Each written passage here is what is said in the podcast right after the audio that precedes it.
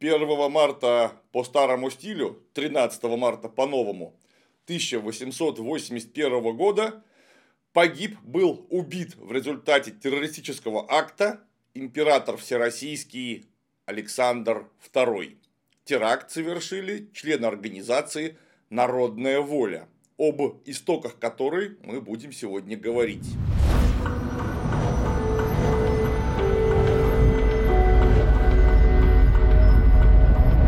Народная воля – это не просто террористическая организация, это чрезвычайно нашумевшая организация, прямо скажем. Ну, главу государства валят не каждый день, слава богу. Но откуда она взялась? Истоки ее происхождения мы сразу должны заметить, что не оправдываем террористов из народной воли. Но мы должны понять, откуда они взялись, почему.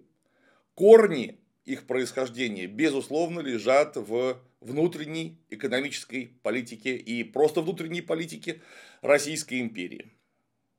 Неразрывно связана народная воля и крепостное право, потому что последний шанс более-менее спокойной, мирной, реформационной отмены без каких-либо последствий у русского самодержавия закончился после 1812 года.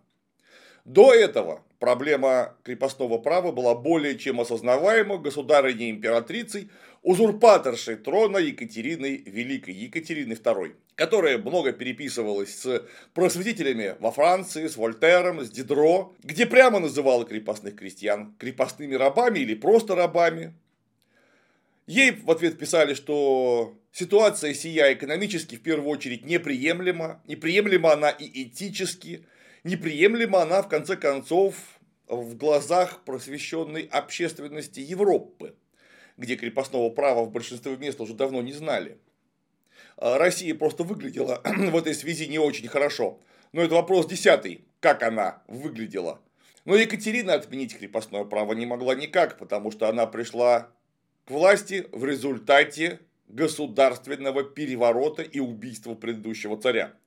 Каковой переворот и убийство организовали представители дворянства, аристократии. И при Екатерине II государство, инструмент насилия в руках правящего класса не был этатистским, то есть не был ориентирован жестко вертикально на само государство. Это было дворянское государство и дворянская монархия. Ну а дворянам расставаться с собственными крепостными было не просто невыгодно, они просто перестали бы быть дворянами в собственном понимании, в собственных глазах.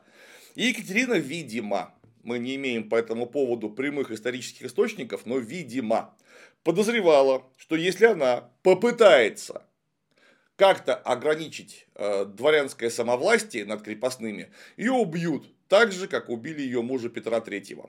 И в дальнейшем, при Павле Петровиче, наследнике Екатерины II, когда Павел Петрович попытался ограничить права дворян, все закончилось очень быстро, его убили.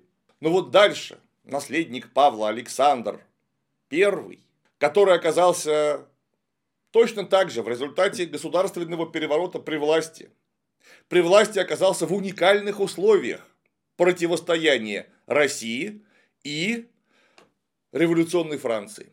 Каковое противостояние на какой-то момент наросло и перешло в такие формы, что ни о каком дворянском самовластии говорить не приходилось. Приходилось оборонять то самое государство, что невозможно сделать без очень сильной вертикальной власти.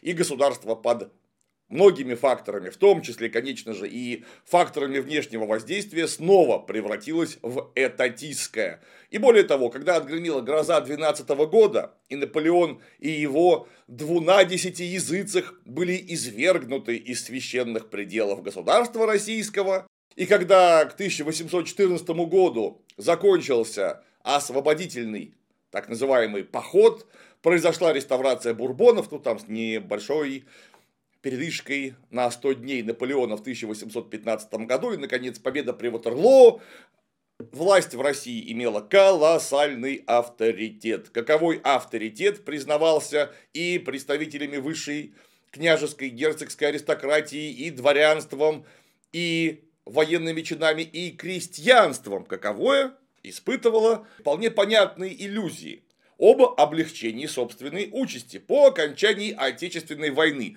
Ну вот Отечество-то вроде бы сообща защищали. Сообща. А значит, теперь крестьянам послабление выйдет. И у Александра Первого были шансы, повторюсь, его вот на момент вот антинаполеоновского триумфа пальцем было тронуть невозможно, потому что людей, которые вздумали бы покуситься на государя-императора, победителя Бонапарта, посадили бы на колье, повесили, разорвали на части, скорее всего, ну, собственные коллеги по опасному феодальному бизнесу. И вот тогда было можно отменить крепостное право сверху, реформационно, так, как это было бы выгодно ну, стране в целом, то есть большинству населения. То есть крестьянам. Не забыв, конечно, дворян, но это все умствование, которое мы теперь делаем ретроспективно, ничего подобного сделано не было.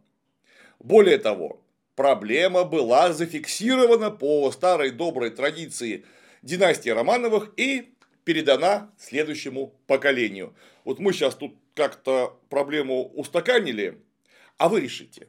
Когда, когда-нибудь. Может быть, и не вы, а может быть, ваши дети, то есть наши внуки пока мы оставим все так, как есть, чему опять же способствовали вполне объяснимые иллюзии. То есть, если мы смогли разбить Наполеона, величайшего полководца с величайшей армией в истории наблюдаемого времени, то значит наше устройство достаточно хорошо. И менять что-то ну, совершенно не обязательно. Был издан, конечно, указ о вольных хлебопашцах. То есть, кто хочет, может отпустить своих крепостных на волю. Но как-то большинство не захотело. В Прибалтике, в Лифлянских губерниях крепостное право тоже по факту отменили. Тоже, э, прямо скажем, не э, таким способом, каким крестьянам бы, наверное, хотелось, но процесс пошел. Однако, когда нечто подобное вместе с далеко идущими политическими последствиями попытались провернуть декабристы, совершенно явно поняв к 20-м годам 19 века, что никаких реформ не будет, декабристов расстреляли из пушек и повесили. В 1825 году пятерых повесили, остальных сослали в места столь отдаленные в Сибирь, где они провели десятилетия ссылки – и вот в 1861 году Александр II Освободитель, наследник Александра I Благословенного, а он делает то, что должны были сделать декабристы. То, к чему они призывали. В более ограниченном ключе, конечно, но почему-то его за это никто не повесил. А в благодарность в него стали кидать бомбы, одна из которых и оборвала жизнь самодержца чудовищное преступление, далеко не первое цареубийство в нашей истории. Царей у нас поубивать успели. Мое почтение и наследников, и царей. У нас убили. А может быть, он погиб в результате несчастного случая. Царевич Дмитрий Иоаннович. У нас погиб Иоанн Антонович, у нас погиб Петр III, у нас погиб Павел I. Но вот какое преступление было совершено против Александра II. Кто его убил? Его убили не аристократы. Его убила какая-то народная воля. И вот что это за народная воля? Мы попытаемся начать сегодня разговор, потому что феномен этот э, глубокий, многофакторный и требующий изучения. Итак, народная воля – это та самая народническая организация, состоявшая изначально из э, дворян и образованного класса мещан, которые ходили в народ, испытывая вполне, третий раз скажу, для своего времени оправдав, оправданные иллюзии того, что если вот мы прочитали правильные книжки, и мы пойдем в народ, научим его читать, и он прочитает правильные книжки, тогда все изменится.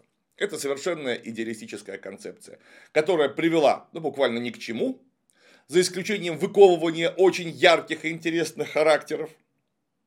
Ну и вот э, народная воля, народническая организация в конце 70-х, начале 80-х годов фактически держала в страхе весь государственный аппарат Российской империи, результированная самым громким делом, о чем мы уже говорили, убийством Александра II, чему предшествовала целая череда неудачных покушений. Причем сами по себе эти покушения были крайне резонансными событиями.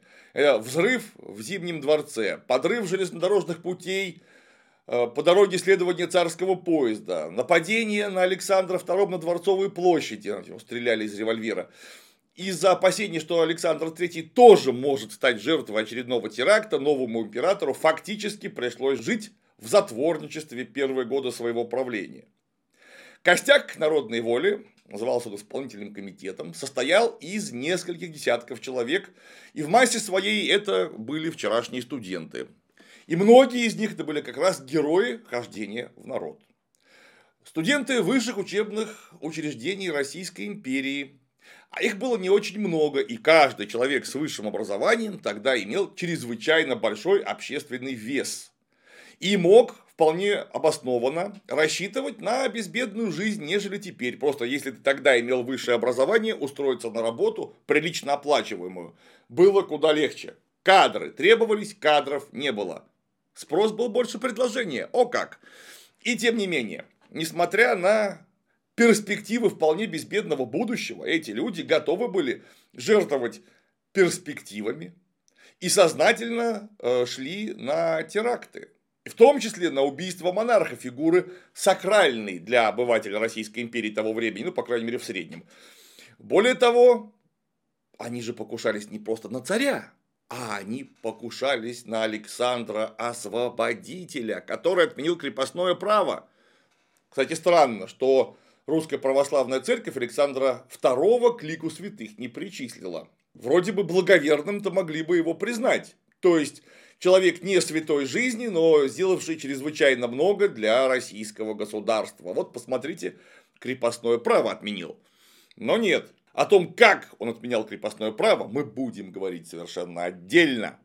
И что отмена эта была а, вовсе не той отменой, каковую надо было делать. И она-то опоздала на полвека минимум. Но у крепостного права были чудовищные издержки к тому времени. Издержки экономические, политические, этические и реформа, как я уже говорил, назрела и перезрела, ее нужно было делать хоть как-нибудь. Отмена крепостного права была связана, конечно, с э, обнищанием крестьянства, с его малоземельем и малолошадием, совершенно избыточными формами эксплуатации. Которые эти формы эксплуатации еще и выглядели запредельно неэтично. И вот начнем с этической проблемы. Крепостное право – это, конечно, не рабство. И, конечно, ко временам Александра II крепостное рабство рабством быть перестало в полном смысле, просто потому что послабления были очень большие. Но, тем не менее, в экономическом смысле, это если не рабство, то что-то к нему чрезвычайно близкое. Да, конечно, при Александре II уже невозможно было продавать крепостных крестьян поштучно, разрывая семьи и так далее. Невозможно было их просто так взять и убить. Э, словом, права появились. Но прелести этой сверхэксплуатации были таковы, и такова была историческая многосотлетняя память, что э, крестьяне, как люди патриархального склада, просто уже не склонны были прощать такого с собой обращения и такого обращения с собственными предками. И каковы эти прелести народовольцы еще в детстве могли видеть прямо лично. Вот нужно посмотреть на биографию Андрея Желябова, которая вышла в книге «Жизнь замечательных людей» еще в 1965 году. Кстати, сам Желябов, это как раз э, знаменитый террорист из народной воли, у нас улица Желябова есть в городе, точнее была, извините, в городе Ленинграде. Теперь она называется улица миллионная, потому что я Желябов, там миллионеры жили. Вот в честь всех миллионеров можно назвать улицу около Эрмитажа. Желябова нужно забыть. Так вот, он был родом из крепостных крестьян. Процитируем это самое ЖЗЛ, работы Прокофьева. Как-то поздней ночью его, то есть Желябова, разбудили рыдания. Простоволосая тетя Люба горько причитала, валяясь в ногах у деда. Тятенька, миленький тятенька, спасите. Андрей кубарем скатился с лопатей. Да, его бабка перехватила, втолкнула в боковую комнату и заперла там. Он только успел заметить, что у тети порвано платье. Потом пришел полтора Дмитрия, приказчик, работавший на помещика. Все стихло. Утром бабушка плакала, а деда не было. Бабка говорила, что он за гостинцами в город ушел. Два дня Андрей встречал его на горке, а дед все не шел да не шел. Когда встретил, то никаких гостинцев не получил. И дед на руки не взял, а ведь всегда брал, и версты две нес. Дед ходил тогда в город искать суда на помещика, обидевшего тетю. Да какой там суд? Крепостные они не люди. Андрей все это строил плавно, как бы этого Ларенцова, помещик, изнасиловавший, вот так обида, тетю Любу, убить.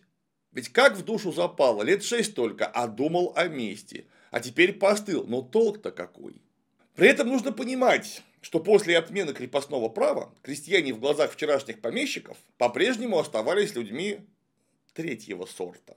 И понимали это сами крестьяне, просто потому, что их к этому подталкивали некие практические жизненные наблюдения.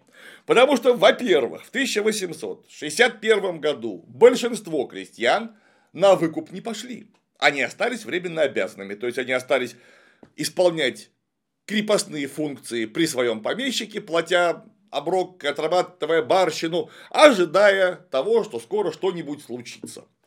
Э, полностью крестьян перевели на выкуп всех окончательно только при Александре Третьем уже в 1885-86 году, ну, то есть больше, чем через 20 лет после реформы.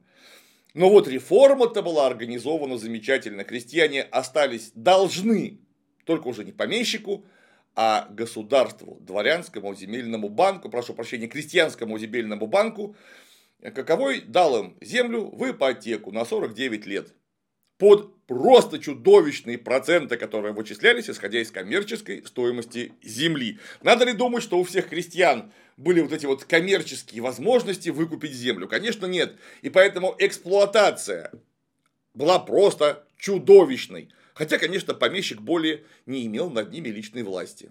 Но помещик при этом получил лучшие отрезы земли от трети до половины. Один человек получает от трети до половины земли вокруг десятки, а может быть сотни крестьян, которые получают две трети или половину, причем земли худшей. Ну и поэтому практика жизни подсказывала, что крестьяне это люди второго, третьего сорта, за счет которого продолжают жить эти вот благородные господа. Тут нужно вспомнить еще одну биографию, биографию Софьи Перовской. Работа Сигал, которая также выходила в серии «Жизнь замечательных людей». Вот процитируем. Уже в день приезда Окуневка стала для нее и Васи знакомой местностью. За каких-нибудь три часа они успели погулять по берегу извилистой реки, осмотреть водяную мельницу, побывать в лесу и, главное, познакомиться с лесным сторожем Емельянычем, старым отставным солдатом. Емельяныч знал все грибные места, знал, где водятся тетерева и бекасы, умел предсказывать погоду, и дети скоро с ним подружились. Им нравилось его коричневое от загара лицо, его быстрые пальцы, которые всегда что-нибудь мастерили. Но больше всего им нравилась его рассудительная речь. От Емельяныча они узнали много такого, чего дома им никогда не пришлось бы узнать. От него они узнали о нескончаемых притеснениях начальников. Он объяснил им, что значит слово «шпицрутены» и страшное приказание прогнать сквозь строй. «Видите шрам?» – закончил Емельяныч один из своих рассказов. «Это мне полковник Берг знак поставил хлыстом, чтобы не спутали». «Так раньше было», – сказал Вася, – «сейчас лучше». «Какое там лучше?» – возразил Емельяныч. «Вот вашего брата благородного пальцем тронуть нельзя». Ну, напомню, что Софья Перовская-то она была из дворян. А нашему брату на роду написано битым быть. Чуть что в морду, раз и в кровь. Ну, это этическая составляющая. Ну, просто, еще раз говорю, практика наблюдения над жизнью, когда крестьянина можно было лупить, бить, сечь, и ведь ничего не изменилось с отменой крепостного права. Фигуры, осуществлявшие насилие, несколько поменялись. Насилие осталось, и сверхэксплуатация осталась. И вот теперь о сверхэксплуатации, об экономической несостоятельности крепостного права. Ну и что такое экономическая несостоятельность? Должны быть некие маркеры. То есть мы отлично знаем на примере нашего сегодняшнего дня, что можно жить десятилетия при условиях, прямо скажем, не самого лучшего экономического устройства, пока не случится некое триггерное событие, которое скажет, друзья мои, вы, ну, например, 30 или 50 лет делали что-то не то. И вот этим триггерным событием для истории середины 19 века стала Крымская война, когда толком не удалось наладить снабжение осажденного Севастополя. Если посмотреть на карту военных действий, можно обратить внимание, что Севастополь был плотно осажден, но никогда не был блокирован с суши. То есть его можно было снабжать провиантом, медикаментами, в конце концов, боеприпасами. Подгонять туда подкрепления маршевые, заменять артиллерийские орудия, поставлять зипы для тех же самых артиллерийских орудий, поставлять инструмент, более того, Севастополь в этом нуждался, да и если отречься от э, конкретного топонима, нужно понимать, что это вообще-то рутина любой войны. Причем войны, которая идет не где-то там, около Аустерлица и Фридланда, а у нас, на нашей родной территории. И вот Севастополь не смогли обеспечить вообще даже приблизительно. Севастополь находился как будто в блокаде.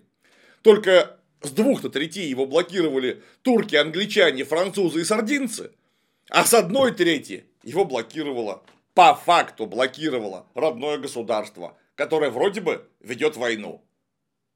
Оно просто не смогло обеспечить Севастополь. Один город, это не тысячекилометровый фронт, один город. В общем-то, война называется Крымской не зря, хотя боевые мероприятия шли от Петропавловска-Камчатского до Соловков.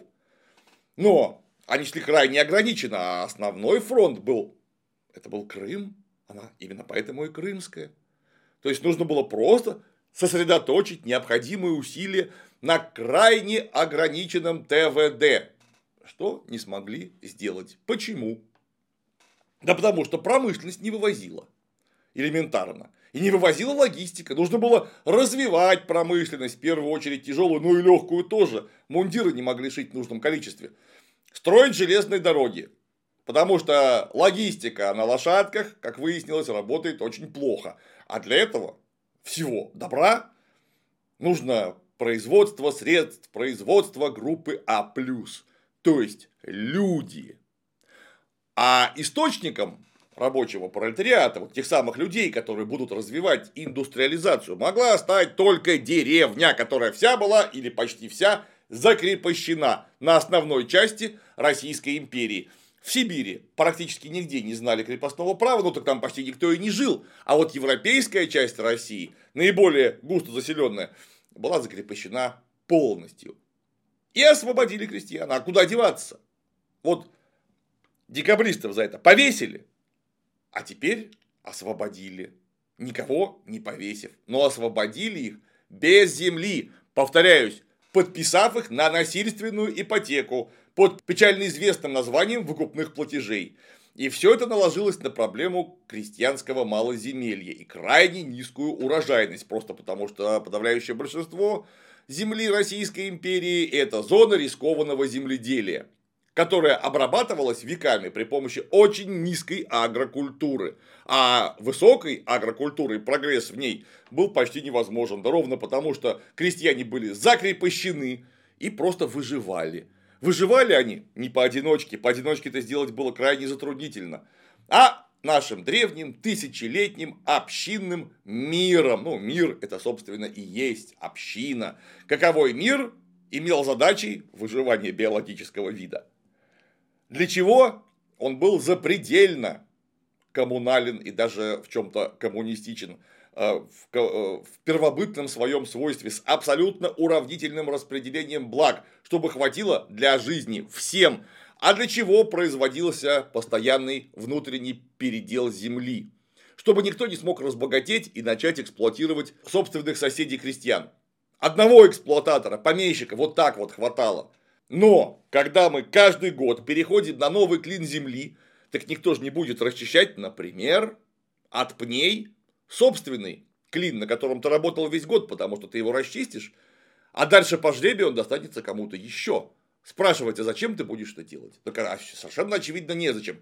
А если ты это сделаешь, то община сразу скажет, что у тебя пахот на земле прибавилось, и прямо сейчас нужен новый передел земли. То есть так, чтобы эта расчищенная пашня отошла твоим соседям в равных долях. Один раз кто-нибудь, видимо, так попробовав, решил, что дальше я так делать не буду. И внукам своим завещаю, чтобы они фигней-то не маялись. Вот никто и не маялся. В итоге агрокультура, вдумайтесь, середины второй половины 19 века очень слабо отличалась от агрокультуры 15-17 столетий с господством трехполья, каковое было настоящей сельхозреволюцией по меркам 13-15 веков, когда мы начали постепенно к этому трехполью переходить. И было вполне валидно вызовом времени 17 века. Но в 19 веке, так у нас на подавляющем большинстве земель даже о травополье речи не, не шло. Это было невозможно сделать. Удобрения, агрономы, вот это все было в зачаточном состоянии. И поэтому огромная земля, самая большая территориальная империя в мире, но у нас 90% земли слабо пригодны для земледелия. Просто потому, что у нас мало солнца, крайне неравномерное увлажнение и очень холодно.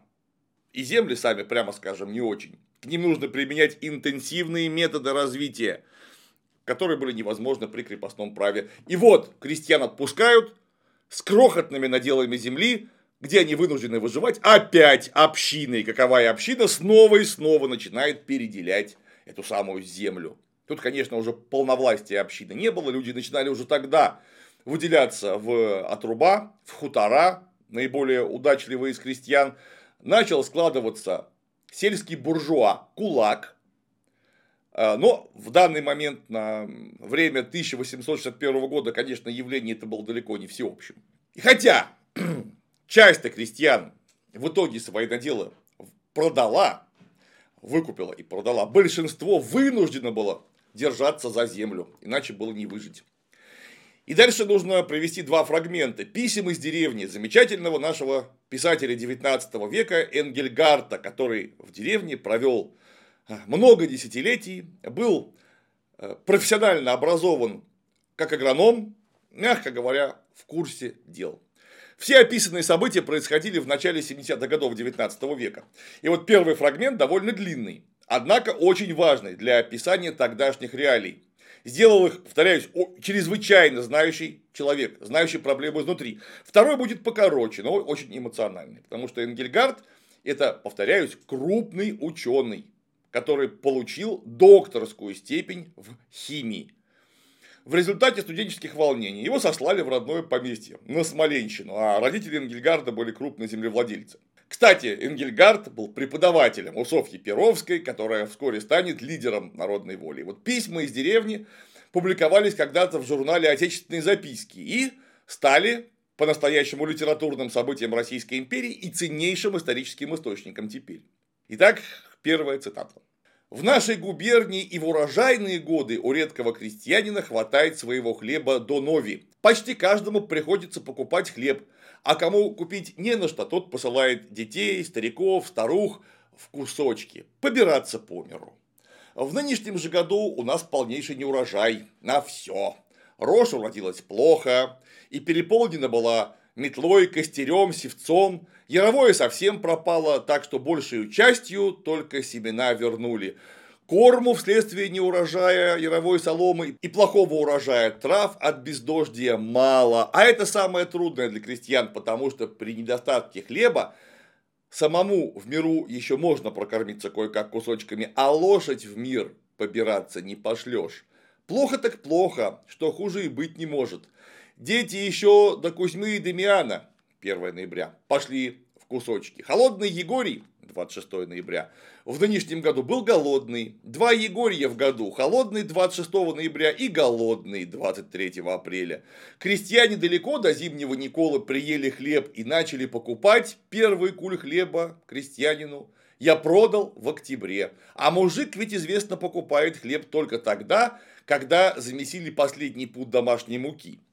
В конце декабря ежедневно пар до 30 приходило побирающихся кусочками. Идут и едут дети, бабы, старики и даже здоровые ребята и молодухи. Голод не свой брат, как не по Есии, так и святых продаси. Совестно молодому парню или девке, а делать нечего, надевает суму и идет в мир побираться. В нынешнем году пошли в кусочки не только дети, бабы, старики и старухи, молодые парни и девки, но и многие хозяева. Есть нечего дома, понимаете ли вы это? Съели и пошли в мир. Хлеба нет, работы нет. Каждый и рад бы работать. Просто из-за хлеба работать рад бы. Да нет работы. Понимаете? Нет работы. Побирающийся кусочками и нищий. Это два разных типа просящих милостыню. Нищий – специалист просить милостыню. Это его ремесло. Он большей участию не имеет ни двора, ни собственности, ни хозяйства. Вечно странствует с места на место, собирая хлеб, яйца, деньги. Нищий все собранное натурой, хлеб, яйца и муку и прочее продает и превращает в деньги. Нищий большей участию калека, больной, неспособный к работе человек, немощный старик, дурачок, Нищий одет в лохмотье, просит милостыню громко, иногда даже назойливо, своего ремесла не стыдится. Нищий – божий человек. Нищий по мужикам редко ходит. Он трется больше около купцов, господ, ходит по городам, большим селам, ярмаркам. У нас настоящие нищие встречаются редко, взять им нечего, а совершенно иное, побирающееся кусочками. Это крестьянин из окрестностей. Предложите ему работу, он тотчас возьмется за нее и не будет более ходить по кусочкам побирающийся кусочками, одет, как и всякий крестьянин, иногда даже в новом армяке, только холщовая сума через плечо. Соседний же крестьянин и сумы не одевает ему совестно, а приходит так, как будто случайно без дела зашел, как будто погреться. И хозяйка, щадя его стыдливости, подает ему незаметно, как будто невзначай. Или если в обеденное время пришел, приглашает сесть за стол – в этом отношении мужик удивительно деликатен, потому что знает, может и самому придется идти в кусочки. От сумы до тюрьмы не отказывайся. Побирающийся кусочками стыдится просить и, входя в избу, перекрестившись, молча стоит у порога, проговорив обычно про себя шепотом «подайте Христа ради». Никто не обращает внимания на вошедшего. Все делают свое дело или разговаривают, смеются, как будто никто и не вошел. Только хозяйка идет к столу, берет маленький кусочек хлеба от двух до пяти квадратных вершков и подает. Тот крестится и уходит. Кусочки подают всем одинаковой величины. Если в два вершка, то все в два вершка. Если пришли двое за раз, побирающиеся кусочками ходят большую частью парами, то хозяйка спрашивает, вместе собираете. Если вместе, то дает кусочек в четыре вершка. Если отдельно, то режет кусочек пополам. Вот такая длинная цитата. Это о России, которую мы потеряли, но вот-вот найдем. И вот это наблюдали, и это понимали хорошо люди, не только составившие потом актив народной воли, но и люди вообще, это не был секрет. Это не был секрет, и многих этот не секрет резал на куски.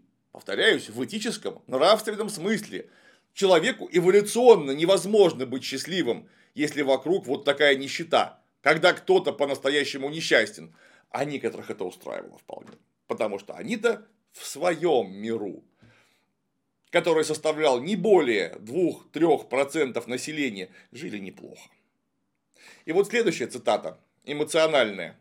Раз весной в самую ростепель, возвращаясь домой после осмотра полей, встретил я бабу.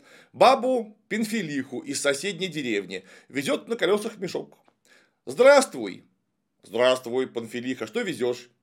Из гамазеи овес, по осьмине на двор выдали, скот кормить нечем. Что ж так, сена нет? Какое сено? Солома нет, последнюю с крыш дотравливаем.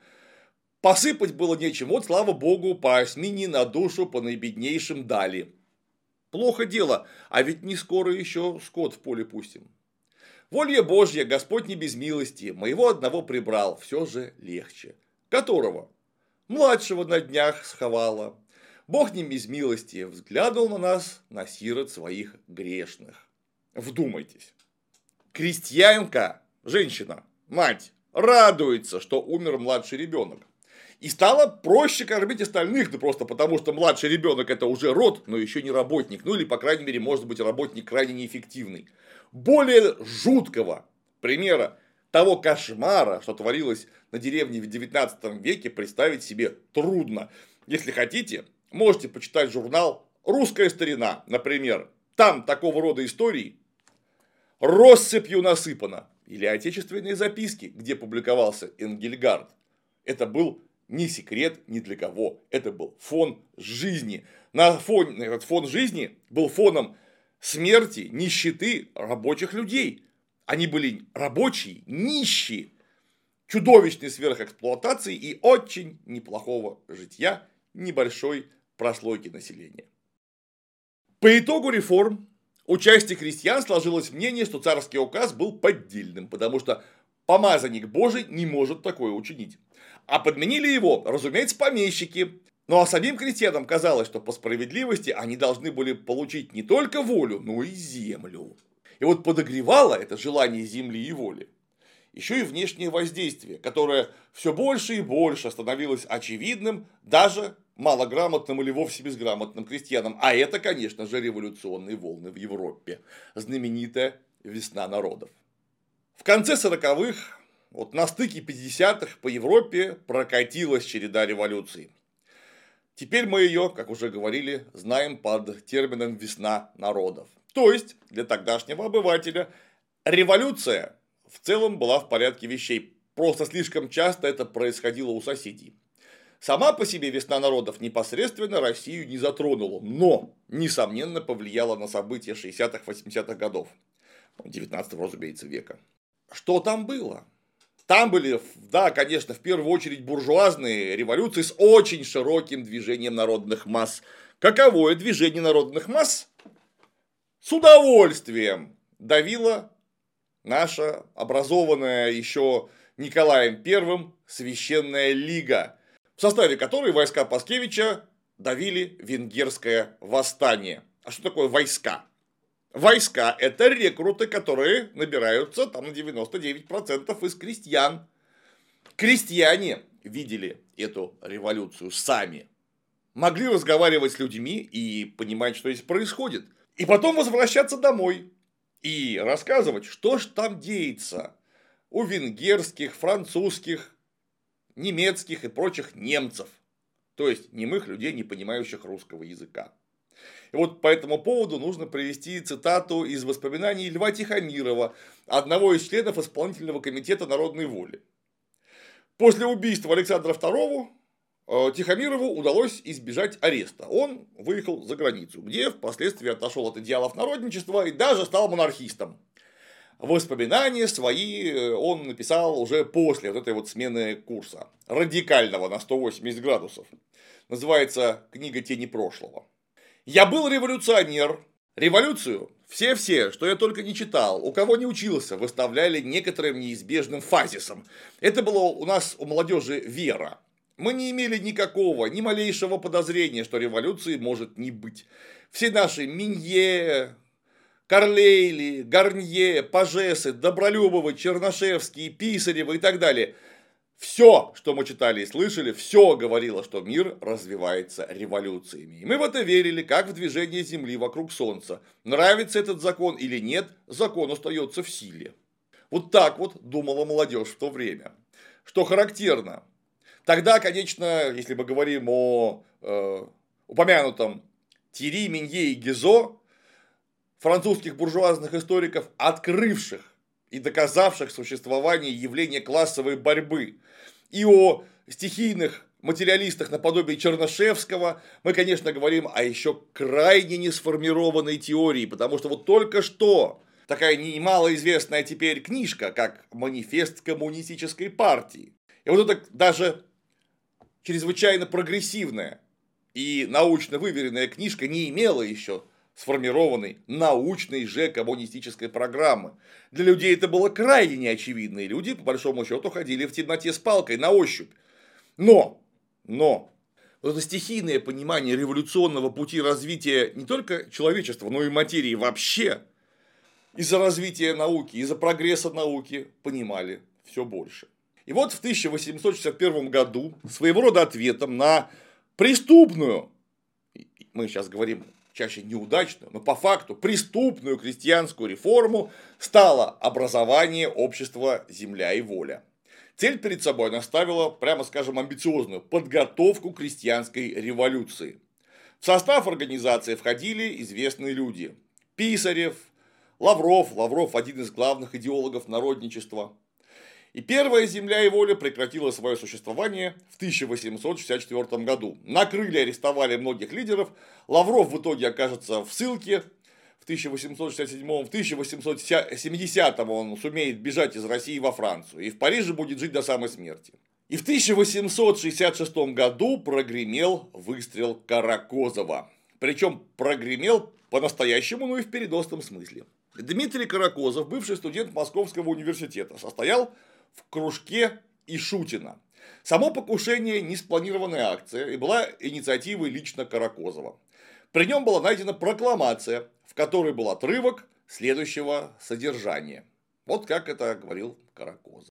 Грустно, тяжко мне стало, что погибает мой любимый народ, и вот я решил уничтожить царя-злодея и самому умереть за свой любезный народ.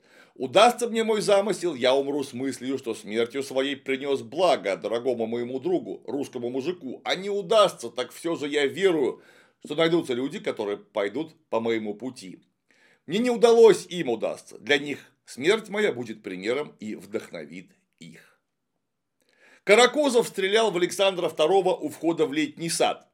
Император фактически был без охраны, потому что никому и в голову тогда не могло прийти, что в центре Петербурга кто-то решится поднять на него руку. А вот если дворяне, ну они же делают это совершенно не так. Скорее всего, тебя убьет твоя же охрана. Поэтому кто будет сторожить сторожей? А к людям можно было ходить. Это не считалось чем-то даже примерно опасным. Спас тогда, что характерно, императора крестьянин Осип Комиссаров, который перед выстрелом подтолкнул руку Каракозова, в которой он сжимал револьвер. В награду за спасение жизни монарха Комиссаров был произведен в дворяне. Получил фамилию Комиссаров Костромской. Пишут, что впоследствии умер от белой горячки. Так обрадовался. Ниже нужно вспомнить фрагмент из э, жизнеописания Софьи Перовской.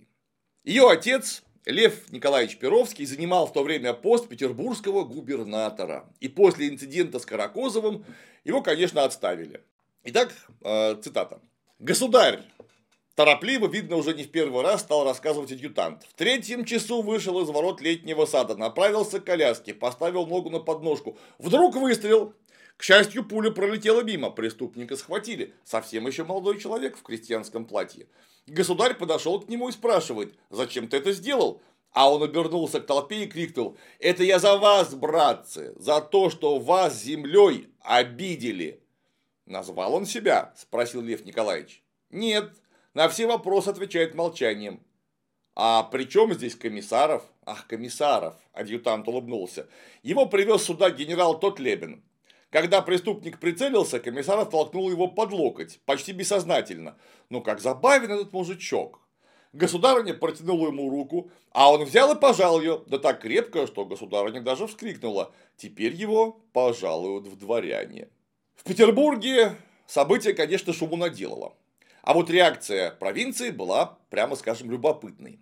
И вот тут нужно вспомнить о Льве Тихомирове, который в это время учился в Керчи, в гимназии. Итак, снова тени прошлого. Мы сидели как раз на уроке Решикова, преподавателя русского языка. Вдруг отворяется дверь, и быстро входит директор. Падрен де Карне. Громким голосом он обращается к классу. «Господа, пришла ужасная весть. Какой-то злодей покусился на священную жизнь государя-императора, но провидение сохранило императора невредимым. Господа, уроки прекращаются. Идем во храм возблагодарить Господа Бога. Шумной гурьбой высыпали мы из класса. Как помню, известие не произвело на нас никакого впечатления. А бедный Николай Иванович Решиков один только был поражен и горько заплакал. Эти слезы вызвали у нас лишь насмешливые улыбки. Никаких выражений чувств, ни отрицательных, ни положительных, мы от других учителей не слыхали и не видали.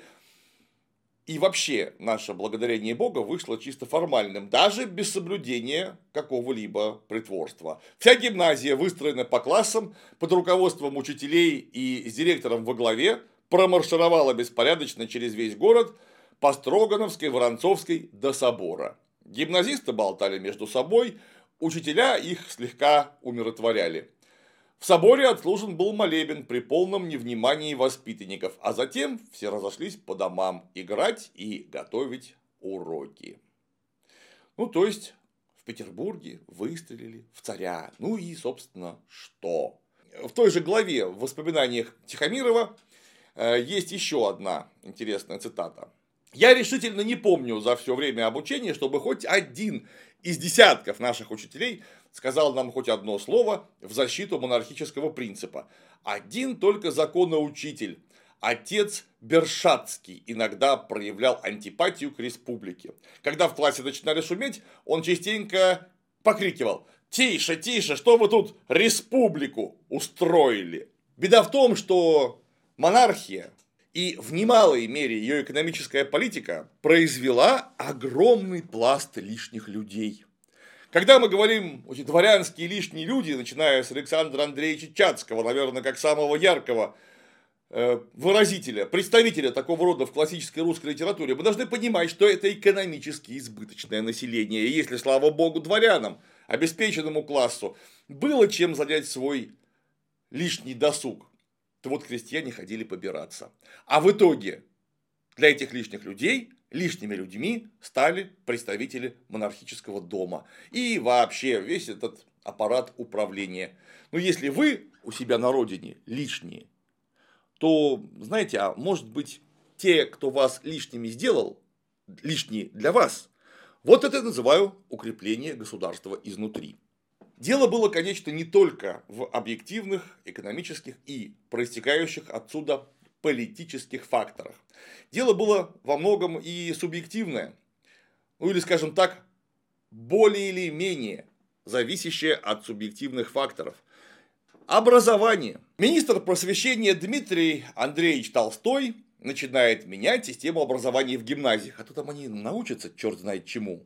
На первый план выводилось преподавание классических языков – повышенная нагрузка, потому что зубрить приходилось очень много, должна была отвлечь учеников от чтения вот всяких разных прогрессистских книжек и, как следствие, от всяких нехороших революционных мыслей, что тоже, как мы понимаем, абсолютная идеалистика. Идеалистика, причем субъективная. Но вот вы не будете читать книжки, и у вас мыслей плохих не будет. Потому что если все вокруг плохо, но вы про это не знаете, то значит все хорошо. И вот в мемуарах народовольца Морозова такой подход назван классическим мракобесием, в чем с Морозовым нельзя не согласиться. Отдельно стоит отметить ситуацию с женским образованием, потому что поступать в высшее учебное заведение женщины тогда не могли. На стыке 60-70-х открывается ряд курсов для девушек, где читают лекции университетские профессора. Ну, например, так называемые аларчинские курсы, где занималась Софья Перовская. Но женские курсы нельзя назвать полноценной заменой высшему образованию. Это всего лишь эрзац. Более того, власть не может определиться, можно ли женщине получать даже такое усеченное образование или нет. Курсы то разрешают открывать, то закрывают. Дальше нужно э, процитировать воспоминания Верочки Фигнер. Запечатленный труд так называются они. Стремление женщины к университетскому образованию было в то время еще совсем ново, но Суслова уже получала в Цюрихе диплом доктора медицины и хирургии. Известие об этом в журнале «Дело» дало мне указание, в какую сторону идти – не мысль, а долги народу, не рефлексирующая совесть кающегося дворянина пробуждали меня учиться, чтобы сделаться врачом в деревне. Все подобные идеи явились позднейшим наслоением, под влиянием литературы. Главным же двигателем было настроение. Избыток жизненных сил, неосознанных, но пронизывающих все существо, волновало меня, и радостное ощущение свободы после четырех стен закрытого учебного заведения рвалось наружу.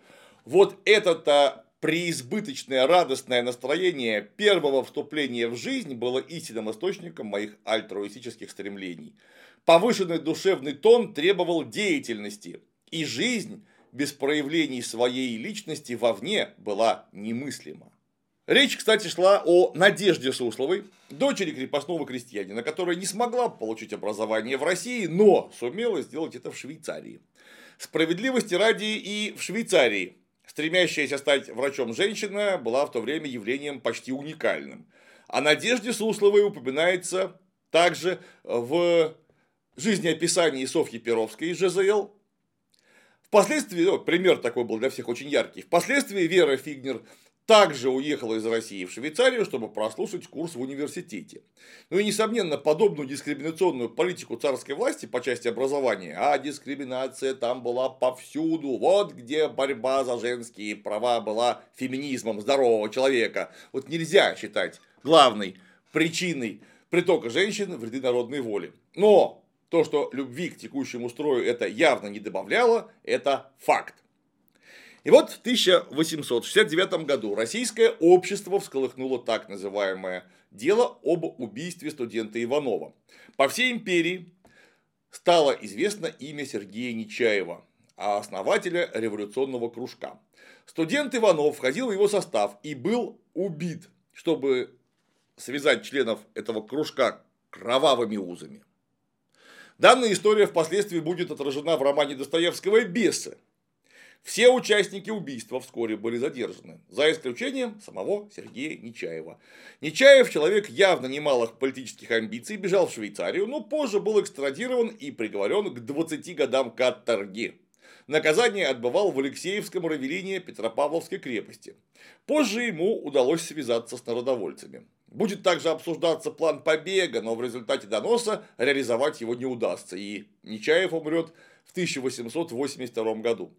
Отношение к Сергею Нечаеву со стороны революционного движения было, прямо скажем, противоречивым. Вот и снова цитата из биографии Перовской.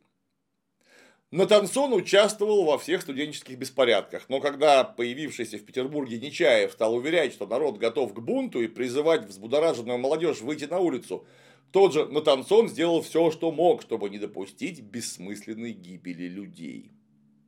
Натансон организатор одного из самых известных студенческих кружков той поры. В историю он войдет как кружок Чайковского, потому что сам Натансон вскоре после создания кружка будет арестован и отправлен в ссылку. И да, это тот самый Чайковский, который во время интервенции в 1918 году возглавит антибольшевистское правительство в Архангельске вместе с Миллером. Тут опять нужно вспомнить воспоминания Тихомирова и сделать э, скидку на то, что его политическая позиция в момент написания мемуаров несколько изменилась. Итак, тени прошлого. Насколько я мог слышать и понять, заговор Нечаева был некоторого рода насилием над молодежью. Идти так далеко никто не намеревался, а потому система Нечаева – шарлатанство, надзор, насилие была неизбежна. Честным открытым путем нельзя было навербовать приверженцев. Поэтому с разгромом нечаевцев наступила реакция. То есть среди молодежи не только не было почти революционно действующих людей, но сама мысль о революционном действии была скомпрометирована. Нечаева масса молодежи считала просто шпионом, агентом, подстрекателем, и только его выдача Швейцарии, последующий суд и поведение Нечаева на суде подняли этого человека или хоть память его из болота общего несочувствия. До тех пор, повторяю, его терпеть не могли, и всякая нечаевщина была подозрительной. Говорить о каких-либо заговорах, восстаниях, о соединении для этого сил и тому подобном было попросту невозможно. Всякий бы от тебя немедленно отвернулся. Вот если мы говорим о ключевых событиях того времени, нельзя не вспомнить Парижскую коммуну, которая стала финалом франко-прусской войны, ну и французской революции очередной. И э, событие это было А. Громкое, Б. Знаковое и очень ко многому подталкивающее, как минимум, подталкивающее к размышлениям, потому что революция это была налицо. И вот в этой революции был самый главный урок, который тогда еще не был до конца осознан, но был явлен очень уж ярко. А вот за кем пойдет основная масса трудящегося, а, возможно, при этом не пролетарского населения. Вот за кем она пойдет, затем будет и победа. И вот трудящееся не пролетарское население это в этой революции пошло за буржуазией. И революция в 70 дней была разгромлена. Кстати, при самой радостной помощи интервентов, то есть прусаков, которые немедленно заключили классовый мир с французскими совсем недавно кровавыми врагами, и в составе этого классового мира стали давить классового врага, что, кстати, является замечательным уроком для всех любителей порассуждать о родине одной для всех. Для пролетария, буржуа, крупного буржуа, олигарха, банкира, школьного учителя, слесаря и, например, бомжа Васи. Вот у них у всех должно быть единое отечество. И вот когда отечество у вас воюет, например, с Пруссией, то потом эти прусаки помогают вашему же правящему классу расстреливать ваших сограждан. И, конечно, это событие не прошло, не могло пройти незамеченным для русских революционных кругов. И вот мы снова посмотрим на книгу Перовская Сигала. Весной 1871 года вся молодежь была взбудоражена. Разговоры о Парижской коммуне, о первом в мире рабочем правительстве, о предательстве буржуазии создавали напряженную атмосферу. Соня как-то с э, безапелляционностью молодости заявила Саше, ее подруга Александра Корнилова, что французы народ легкомысленный, потому что слишком много думают об амурах. Теперь она резко переменила о них мнение из всевозрастающим волнением следила за развивающейся в Париже трагедией. То есть, все складывалось для будущих народовольцев. Экономическое угнетение, чудовищное положение основной массы собственных сограждан. Субъективные факторы, факторы внешнего воздействия в виде вполне характерных примеров. Сначала весты народов, а потом и несчастной парижской коммуны. Ну и личное отношение – в виде невозможности иметь свободу слова, свободу образования и так далее. Ну и, конечно, отношение общества к действующей власти. В лучшем случае безразличное. Ну а чем же будущие народовольцы заняты-то были все это время? А организовались они в кружки, зачастую литературные, где читали литературу, кстати, в том числе запрещенную осваивали навыки конспиративной работы, ну, как минимум, чтобы их с этой запрещенной литературой не повязали. Речь идет о событиях на стыке 60-х, 70-х годов, когда хождение в народ еще э, по большей мере не начиналось. На эту деятельность потихоньку начинает обращать внимание и полиция. Вот тут нужно опять вспомнить цитату из э, книжки Перовская. В книгах они искали примеры для подражания, искали ответы на вопрос, как надо и как не надо жить. Новые люди, Рахметов из «Что делать?», Елена из Тургеневского накануне, русская женщина, не сломленная, не согнувшаяся, а выпрямившаяся во весь свой рост. Русский крестьянин, не поддавшийся злой жизни, а вступивший с ней в борьбу. Вот герои, судьба которых их больше всего интересовала. С огромным интересом прочли они вместе том Лассаля «Пролетариат», ассоциации Михайлова. Но самое сильное и в то же время самое тяжелое впечатление произвела на них книга Флеровского о положении рабочего класса в России. Кстати, и Лассаля-то великого путаника, но его книжку «Пролетариат» стоит прочитать, и тем более Флеровского. Она невероятно подробна э, и очень показательна. Всем, кто не читал, рекомендую. И еще из той же книги Перовская. В поисках ответа на вопрос Соня углубилась в изучение политической экономии. Пыталась даже одолеть капитал Маркса на немецком языке. Товарищи студенты хотели помочь ей разобраться в трудных книгах, но от их помощи она отказалась на отрез. Боялась, что мужчины, как более развитые, будут своим авторитетом подавлять в ней самостоятельность. А для нее главное было научиться во всем разбираться самой, научиться критически мыслить. Еще одно. Кружки молодежи, сказал он на собрании коммуны, возникают один за другим. Гимназисты пятого класса и те за поем читают Чернышевского и Лассаля. Книги зачитывают до дыр. И в то же время, то здесь, то там происходят обыски, и полиция отбирает даже то немного, что имеется. Необходимо организовать кружок, который взял бы на себя задачу распространять лучшие книги. Кое-кто из нас уже занимается этим. У нас есть знакомство среди издателей. Нужно решить, берем ли мы это на себя или не берем. Вот так вот, в нескольких цитатах, э, некоторые из которых не документальные, а скорее билетаристичные, тем не менее можно описать, чем вообще занимались данные кружки. Партии в то время никакой не было, да и быть не могло. Но люди, общественное движение материи, формировали внутри себя самое главное, что вообще-то должно быть в жизни в принципе. Желание понять, а что происходит, потому что пока ты не поймешь, что происходит, невозможно будет действовать. учителей и конкретного опыта, действия и изучения теории у тех ребят просто не было. Ну вот «Капитал Маркса» еще не переведен на русский. Прочитать его по-немецки задача непростая.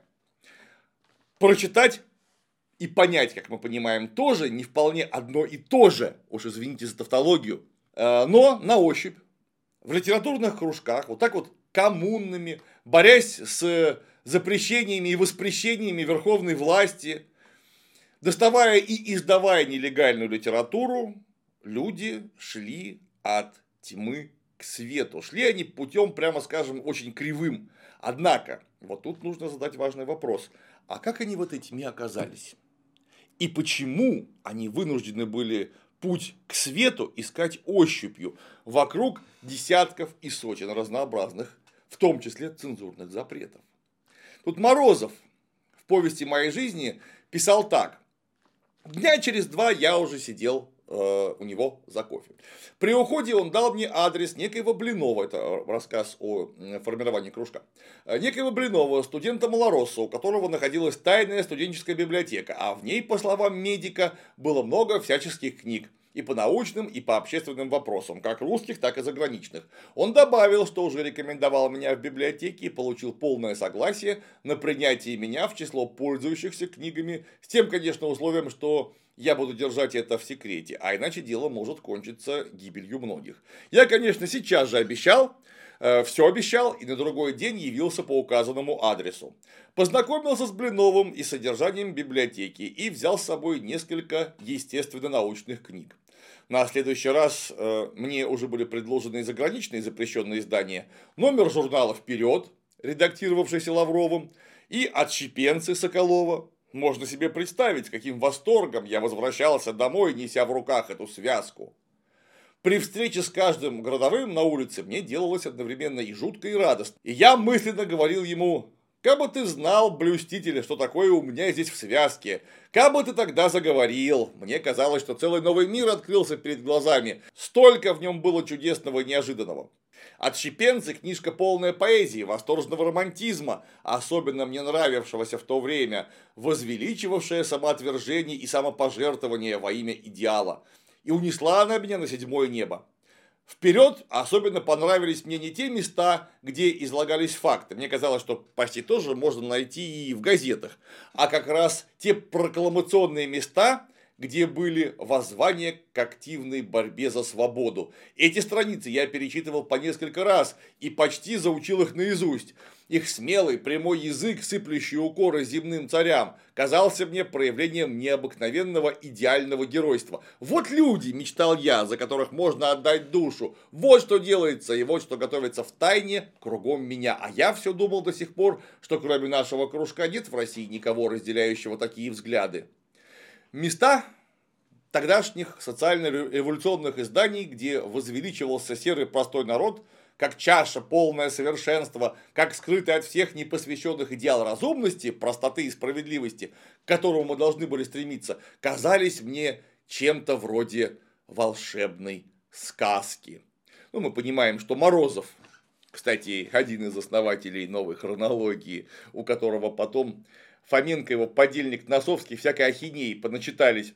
А, тут был идеалистом, потому что вот это возвеличение простого народа, который сам знает, как нужно делать, и просто нужно посмотреть, как живет большинство народа, чтобы соединиться с ним, возглавить его и зажить, наконец, как весь народ, это уже явная ахинея. Каковая ахинея была тогда еще не распознаваема.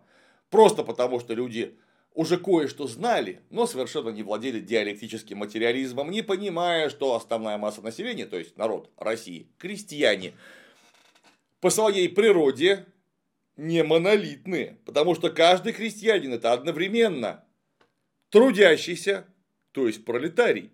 У него, возможно, нет ничего, кроме своих цепей. И он совершенно точно живет только исключительно своим трудом. Но с другой стороны, и это мелкий буржуа, потому что, условно, 50% дня он работает для добывания своего пропитания, а вторую половину дня он результаты своего труда продает. И поэтому здесь он пролетарий, а здесь он буржуа, трудящийся крестьянин. Конечно, да. Идеально ли устройство его жизни? Конечно же нет, но в это время таких сложных вещей еще не понимали. На Тихомирова взглянем. Снова тени прошлого. Тоже очень важная и показательная цитата. Кассы, столовые, все это существовало повсюду, имело свои уставы, собрания и так далее. В принципе, это было запрещено. Помню, раз вывесили в университете объявление, что за принадлежность каким бы то ни было неутвержденным законно обществом студенты исключаются, тогда один из членов нашей кухмистерской потребовал, чтобы его вычеркнули из числа членов, но зато несколько человек немедленно записались чисто в пику начальству, которое, впрочем, ничего этого не знало, не ведало. То есть, это мы сейчас к чему привели цитату, а ровно к тому, как начальство реагировало на явное растущее недовольство снизу, так оно просто запрещало собираться. Это очень показательно. Мы это видели неоднократно в истории нашей страны, и иногда какие-то отголоски этого наблюдаем до сих пор, что если есть проблема, то проблему просто нужно запретить. После чего проблема как бы исчезает. А то, что люди начинают собираться тайно, совершенно вне пригляда людей ответственных. Вот это тоже почему-то до власти имущих тогда не доходило, да и сейчас не очень-то. Если вам дают высказываться, вы начинаете высказываться в обязательном порядке так, чтобы вас никто не слышал. Или настолько изоповым языком, что пойди еще докажи. И пойми, что это там зашифровано в высказывании-то в вашем. Туда, конечно, засылаются агенты и провокаторы, но ведь они могут быть распропагандированы там. Это раз. А во-вторых, это самое важное, агенты и провокаторы под крылом спецслужб начинают заниматься монетизацией собственной деятельности, потому что продавать-то им больше нечего, а в буржуазном обществе обязательно надо что-то продавать. Они начинают продавать результаты своего труда. То есть, или просто втирать очки начальству, или самостоятельно организовывать преступные банды, организации, террористические ячейки, каковые потом сдавать начальству за деньги, Сирич, за премии. Что, как мы понимаем, является имитацией деятельности, а никак не деятельностью фактической. И вот при организации таких кружков очень большое внимание уделялось не только общности политических взглядов, но и моральному облику, что важно. То есть казалось, что моральный человек никогда не предаст. Как-то написано в биографии Перовской. Никогда впоследствии, писал Кропоткин, я не встречал такой группы идеально чистых и нравственно выдающихся людей, как те человек 20, которых я встретил на первом заседании кружка Чайковского. До сих пор горжусь тем, что был принят в такую семью. Кружками заниматься было в то время небезопасно. Мы помним, что один такой кружок, Петрошевцев, едва не привел будущего великого писателя Достоевского да буквально к стенке. То есть, запрещение вот этих вот кружков носило крайне материальный характер. Собираться можно было только там, где разрешено начальством и точка. Конечно, э, неплохо было бы иметь там моральных людей, у которых просто в силу внутреннего стержня не хватит совести, да просто застучать своих коллег для повышения собственного социального статуса.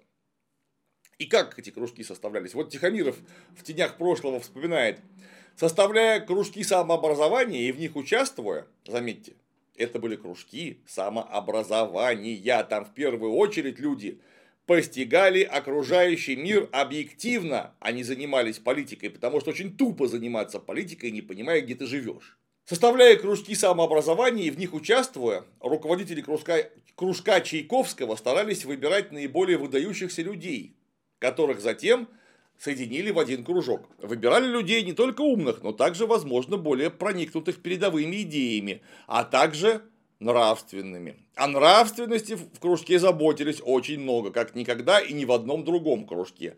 Для образчика укажу три факта. Один из самых выдающихся членов э, кружка, Дмитрий Клеменс, был всем хорош. И действительно, это был в высшей степени хороший человек. Но он любил выпить. И это считалось большим пятном. В интимных кружковых разговорах слышалось, какая жалость, такой человек и пьет. Нужно заметить, что Клеменс отнюдь не был каким-то там пьяницей, а просто знал вкус в вине и иногда в доброй компании любил кутнуть. Другой, тоже всеми любимый К, был исключен из кружка, потому что, находясь в связи с одной ведьмой, кружку не принадлежавшей, влюбился в хорошенькую барышню Коврейн, тоже не принадлежавшей кружку, и начал за ней ухаживать. Впрочем, еще пока платонически, это было сочтено настолько компрометирующим обстоятельством, что К решено было исключить, и лишь по снисхождению к нему было это обличено в форму его эмигрирования. К очень нужный кружку в России должен был эмигрировать, удалиться за границу. Лермонтов считался одним из толпов кружка и едва ли не был самым умным из всех чайковцев. Однажды случилось, что кружок издал книжку, слишком уж неблагонамеренную, которая была запрещена, не помню теперь какая. Чтобы не подводить издателя, кружок был должен выставить одного из своих, который должен был объявить себя издателем, за что предвиделась ссылка. Выбор пал на Лермонтова. Лермонтов, однако, вовсе не желал попадать в ссылку и отказался. Тогда ответственность взял на себя Натансон и был сослан административно. Лермонтова же исключили не за неповиновение кружку, дисциплину кружок не признавал, а за сбережение своей шкуры, то есть за безнравственность. Вот такая атмосфера царила в кружках. Вот такие это были кружки, пока еще не сформированы ни в какую партию или слитное движение. Были они малочисленны, то есть самих кружков было довольно много, они внутри себя были малочисленны. И на тот момент не представляли фактически для власти никакой серьезной опасности. То есть они их знали, их запрещали, вот могли сослать, но отлично понимали, что это просто литературные кружки самообразования. И, разумеется, о каких-то там террористических атаках никто даже и не думал. Но совсем скоро ситуация изменится радикально. Ровно тогда, когда начнется хождение в народ. И ходаки будут ставить перед собой две цели. Во-первых, облегчить жизнь крестьян, например, работать врачами, учителями, как Перовская и Вера Фигнер, агрономами. Во-вторых, это, конечно, гораздо более важно, постараться объяснить простым людям, а почему, собственно, они так плохо живут и как это можно изменить. Сейчас нельзя сказать, привели ли эти походы к каким-то массовым восстаниям, и тем более к революции. Более того, можно сказать, что нет, не привели. Мы это еще в начале 20 века и в конце 19 увидим, что там, где шла, например, эсеровская пропаганда, а шла она довольно широко на деревне, волнений меньше, чем там, где никаких эсеров и вообще революционной агитации не было. То есть, конечно, какое-то зерно народники, да и последующие пропагандисты заронили. Но э, в деревне они канули буквально как кирпич в болоте. Ну а власть на все эти попытки, на попытки пойти в народ, власть реагировала. И среагировала худшим из возможных способов. Причем худшим, в первую очередь, не для ходаков народ, а для себя.